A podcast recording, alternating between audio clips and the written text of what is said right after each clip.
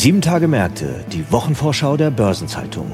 Mit freundlicher Unterstützung von Traders Place, der neue Online-Broker.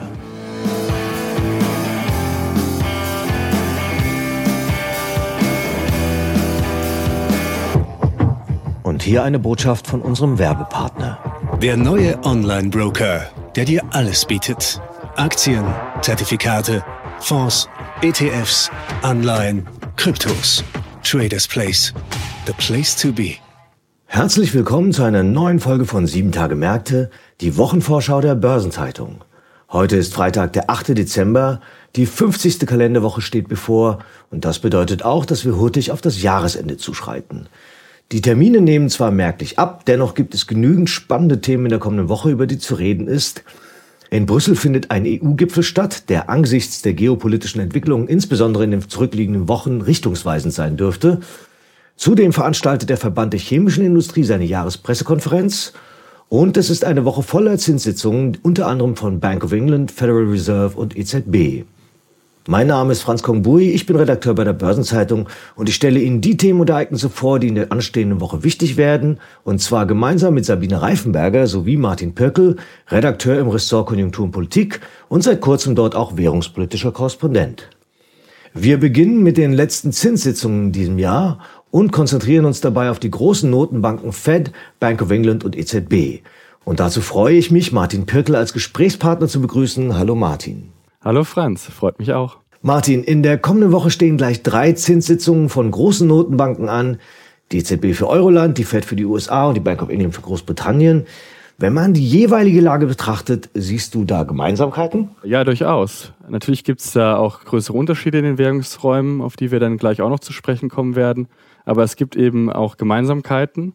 Zum einen, alle drei Notenbanken haben zuletzt eine Zinspause eingelegt und stehen äh, jetzt kommende Woche vor der Frage, ob sie diese Zinspause verlängern werden.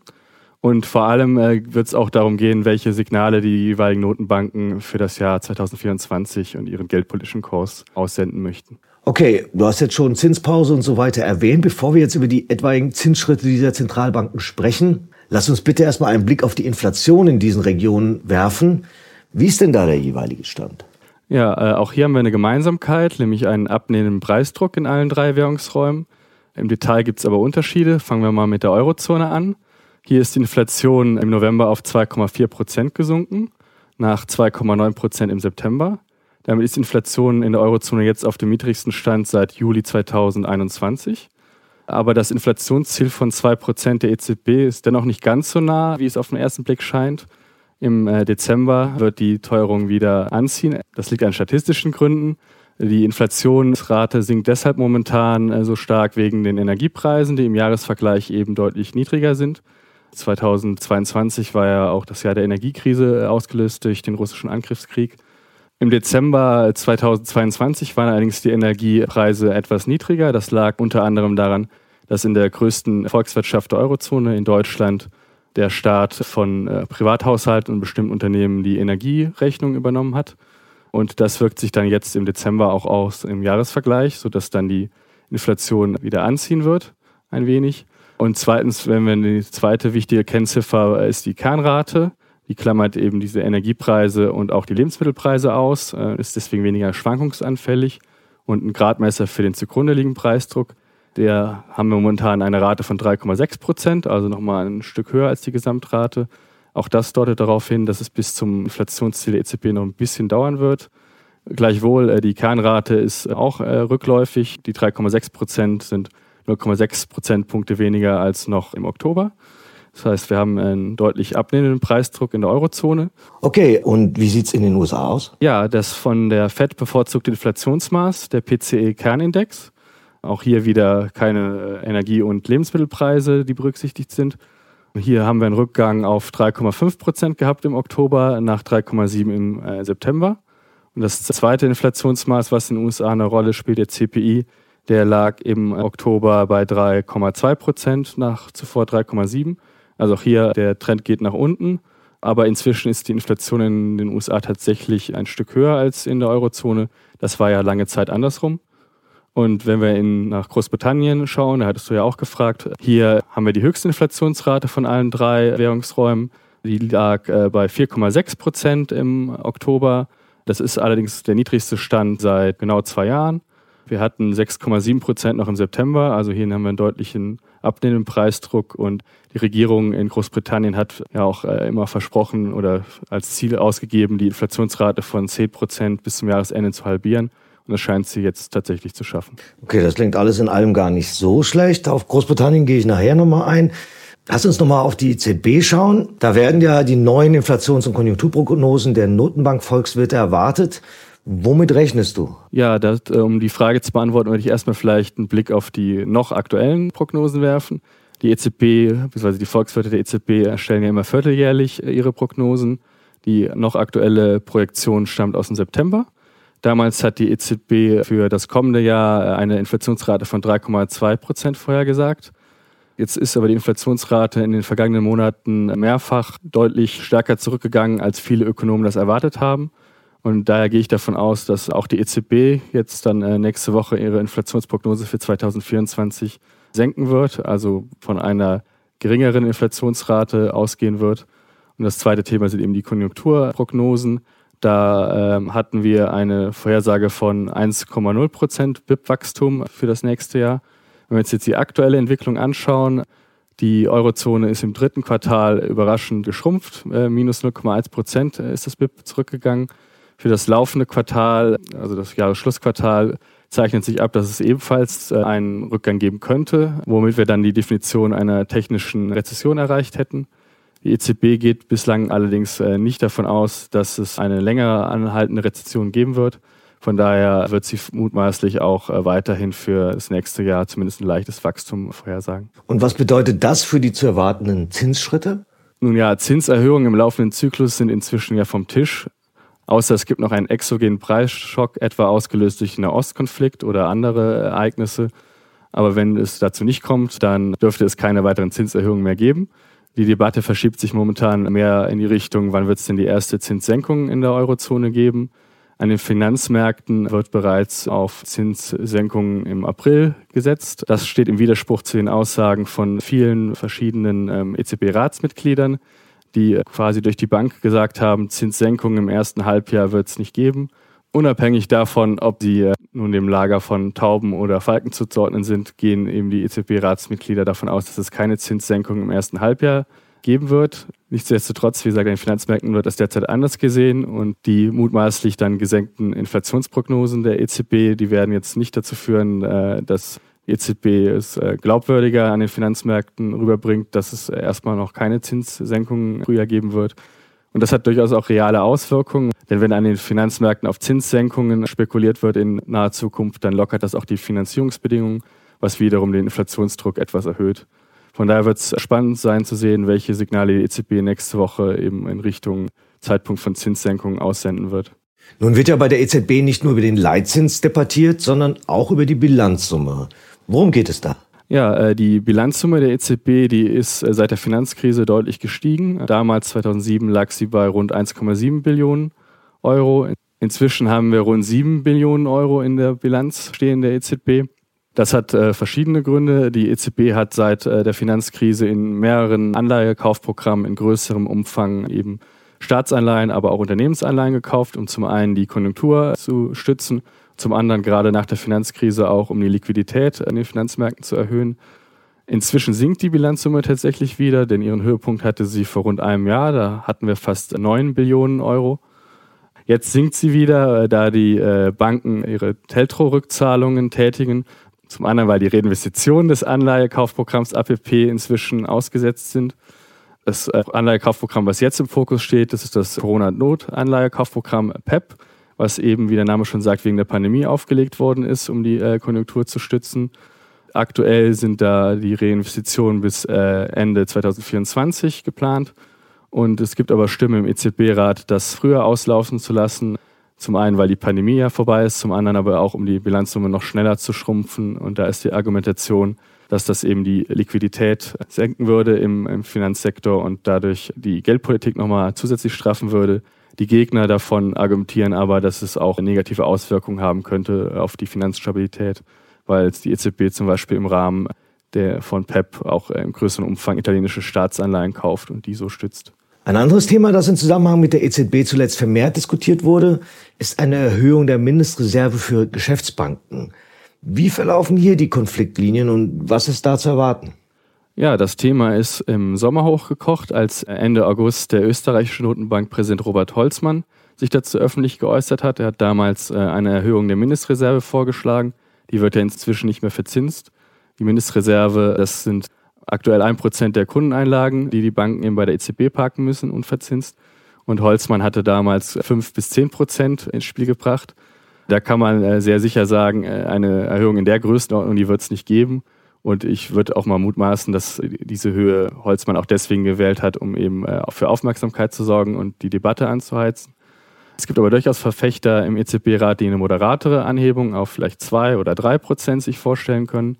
Dazu zählt zum Beispiel Bundesbankpräsident Joachim Nagel, der mit zwei Prozent liebäugelt. Es gibt aber auf der anderen Seite eben auch Gegner dieser äh, Anhebung. Dazu zählen auch prominente EZB-Ratsmitglieder, etwa EZB-Vizepräsident Luis de Guindos oder auch Belgiens Notenbankpräsident Pierre Wunsch. Der hat sich im Interview mit der Börsenzeitung dagegen ausgesprochen, die Mindestreserve anzuheben. Seine Argumentation ist, um die äh, Überschussliquidität äh, zu senken, wäre es sinnvoller und effektiver, eben direkt die EZB-Bilanz zu senken. Das Thema hatten wir ja gerade, statt die Mindestreserve anzuheben. Dann lass uns nochmal zu den USA schauen. Äh, wie sieht es denn bei der Fed aus? Wovon gehst du geldpolitisch bei der US-Notenbank aus? Die Fed dürfte mit sehr hoher Sicherheit eine Zinspause einlegen, das heißt den Leitzins in der Spanne von 5,25 bis 5,5 Prozent belassen. Wir hatten es ja schon angesprochen, der Inflationsdruck nimmt ab in den USA. Das zweite wichtige Thema ist der Arbeitsmarkt. Aus gleich zwei Gründen. Zum einen hat Fed-Chef äh, Jerome Powell wiederholt betont, dass damit der Inflationsdruck noch weiter abnimmt, dass es eine Abkühlung auf dem Arbeitsmarkt benötigt und das heißt weniger Stellen geschaffen werden und gleichzeitig die Löhne nicht mehr so stark steigen. Und der zweite Grund, warum der Arbeitsmarkt für die FED wichtig ist, liegt am Mandat. Das ist nämlich anders als das der EZB. Während die EZB nur auf die Preisstabilität schauen muss, hat die FED eben aufgrund ihres dualen Mandats auch den Arbeitsmarkt im Blick und muss auf Vollbeschäftigung achten, nach Möglichkeit. Wie gesagt, das ist jetzt momentan nicht so das Problem, weil der Arbeitsmarkt trotz der Zinserhöhung ziemlich robust ist so überraschend robust. Allerdings jetzt so langsam deuten sich dann doch Auswirkungen dämpfende durch die äh, Zinserhöhungen der Vergangenheit an und der Arbeitsmarkt kühlt ab und äh, das wiederum ist für die Fed eben ein gutes Zeichen und dürfte dazu führen, dass sie jetzt erstmal äh, die Zinsen längere Zeit auf dem aktuellen Niveau belassen kann. Okay, dann als letztes nochmal ein Schwenk zu Bank of England. Du hast vorhin gesagt, dass in Großbritannien die Inflation bei über 4% liegt. Das ist ja schon nochmal ein großer Unterschied. Wie beurteilst du die Situation, die Perspektiven für Zinsschritte hier? In Großbritannien ist die Notenbank sich nicht ganz so einig, wie es äh, aktuell zum Beispiel die EZB ist. Die EZB hat zum Beispiel äh, bei der vergangenen Zinssitzung einstimmig äh, eine Zinspause eingelegt und ich gehe davon aus, dass sie das jetzt auch nächste Woche tun wird. Anders eben in Großbritannien, dort bei der letzten Abstimmung, als sie eine Zinspause eingelegt haben, haben drei der neun Mitglieder im Geldpolitischen Komitee äh, für eine Erhöhung um 25 Basispunkte gestimmt. Und es kann auch sehr gut sein, dass es jetzt nächste Woche erneut der Fall ist, dass es wieder nur mit einer Abstimmung von 6 zu 3 eine Zinspause geben wird, aber die ist äh, ziemlich wahrscheinlich. Also eine Zinserhöhung dürfte es nicht geben. Zinssenkungen sind dort allerdings auch erstmal kein Thema.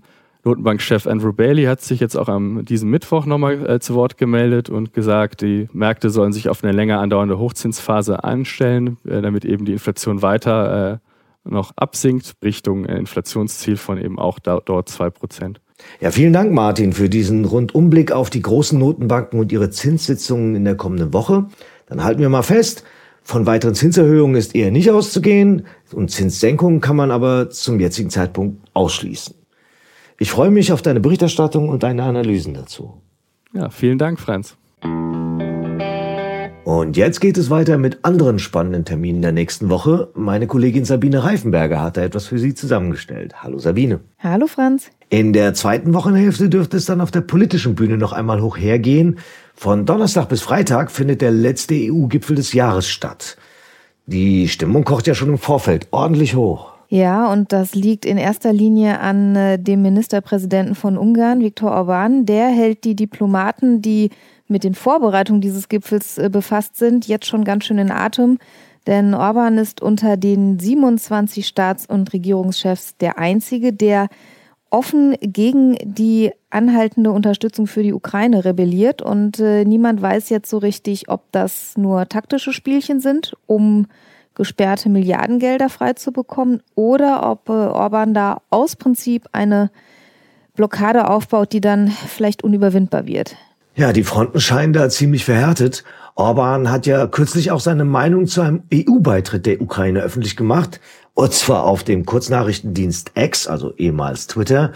Dort hat er gestänkert, der Vorschlag der EU-Kommission zum EU-Beitritt der Ukraine entbehre jeglicher Grundlage und sei schlecht vorbereitet.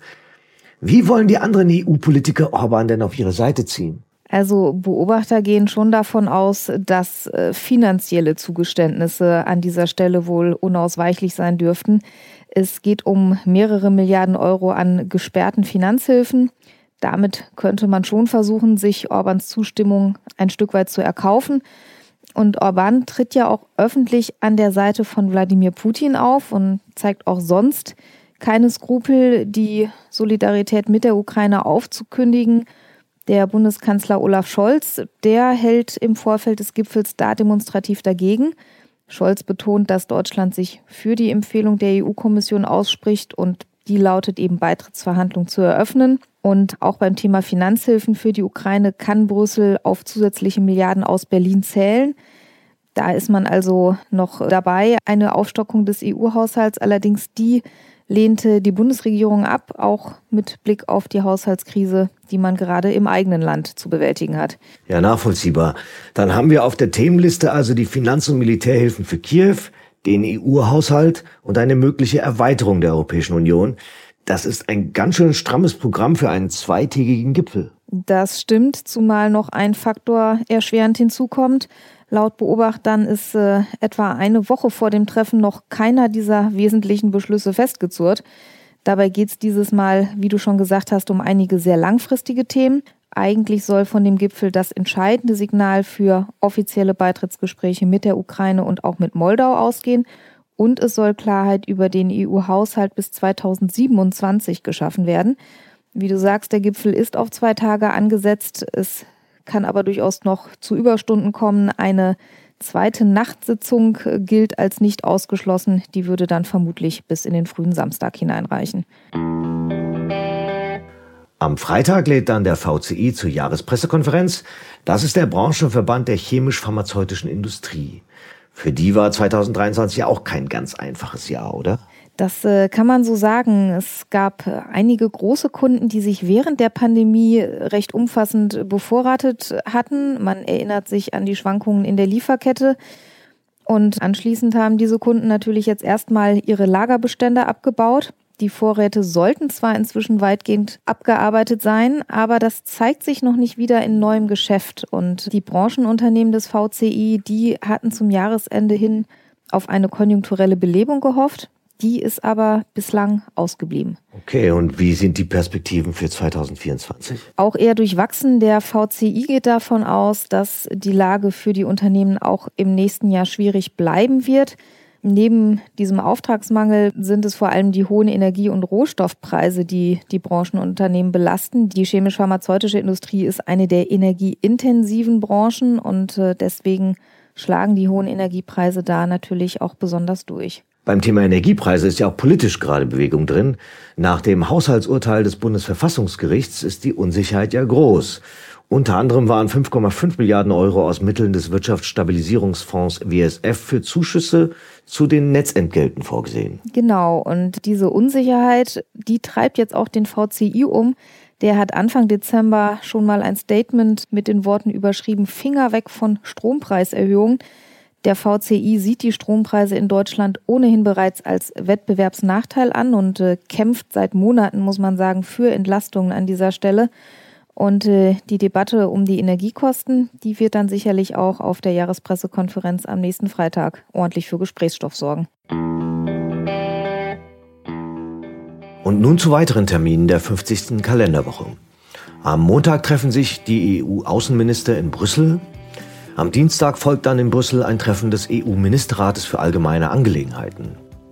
Der Maschinenbauverband VDMA veranstaltet unterdessen seine Jahrespressekonferenz und an der Frankfurt School of Finance wird es einen Vortrag von EZB-Ratsmitglied François Villeroy de Velau geben. Am Mittwoch findet der EU-Westbalkan-Gipfel statt. Das ETH-Konjunkturforschungsinstitut KOF veröffentlicht sein Konjunkturbarometer für den Monat Dezember in Zürich, während das Schweizerische Staatssekretariat für Wirtschaft SECO seine vierteljährliche Konjunkturprognose in Bern präsentiert. In Wien wird der OPEC-Monatsbericht zum Ölmarkt für November vorgelegt und der Fachverband Biogas hält eine Pressekonferenz auf der Biogas Convention and Trade Fair in Nürnberg ab. Am Donnerstag stehen dann mehrere Zinssitzungen an, neben den bereits eingehend erwähnten auch die der norwegischen Notenbank und der Schweizerischen Nationalbank. Das Bundeswirtschaftsministerium veröffentlicht den Monatsbericht zur wirtschaftlichen Lage für den Monat Dezember in Berlin. Die Internationale Energieagentur legt den Monatsbericht zum Ölmarkt für den Monat Dezember in Paris vor. Am Europäischen Gerichtshof EuGH in Luxemburg wird ein Urteil zu den luxemburgischen Steuervergünstigungen für Amazon erwartet. Der russische Präsident Wladimir Putin hält in Moskau seine Jahrespressekonferenz ab. Das IFO-Institut hat zu einer Pressekonferenz anlässlich der Veröffentlichung der vierteljährlichen Konjunkturprognose in München eingeladen. Derweil legt das Rheinisch-Westfälische Institut für Wirtschaftsforschung RWI in Essen seine Konjunkturprognose vor. Und der Gasspeicherverband Ines veranstaltet eine Online-Pressekonferenz zur Gasversorgung im Winter 2023-24. Zum Wochenabschluss ist großer Verfallstag für Aktien und Indexoptionen und Futures an der Eurex, der sogenannte Hexensabbat.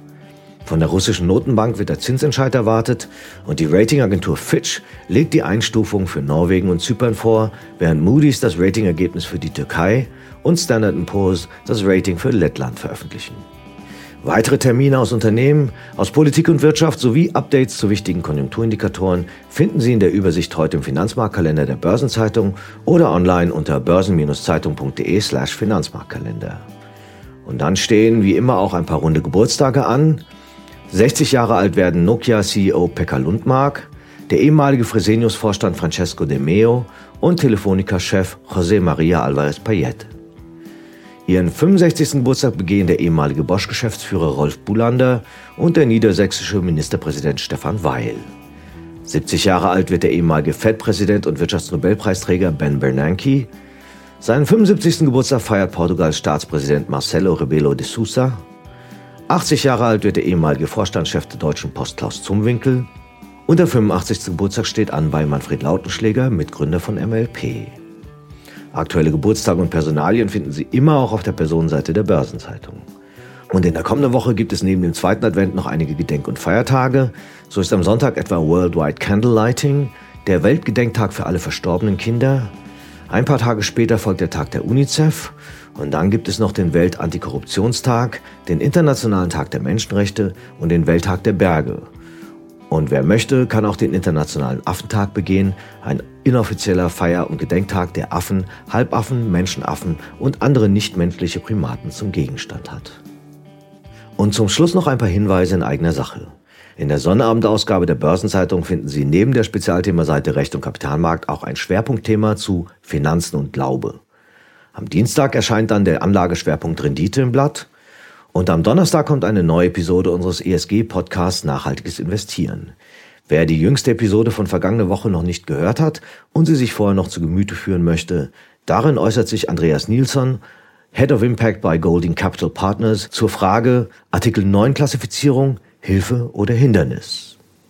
Und damit sind wir am Ende dieser Episode angelangt. Redaktionsschluss für diese Ausgabe war Donnerstag, 7. Dezember, 17 Uhr. Alle genannten Links sind mitsamt weiteren Informationen in den Shownotes zu dieser Folge aufgeführt.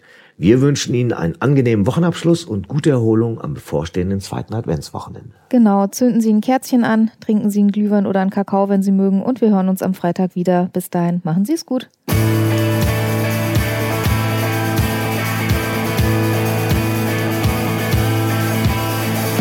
Das war Sieben Tage Märkte, die Wochenvorschau der Börsenzeitung. Mit freundlicher Unterstützung von Traders Place, der neue Online-Broker.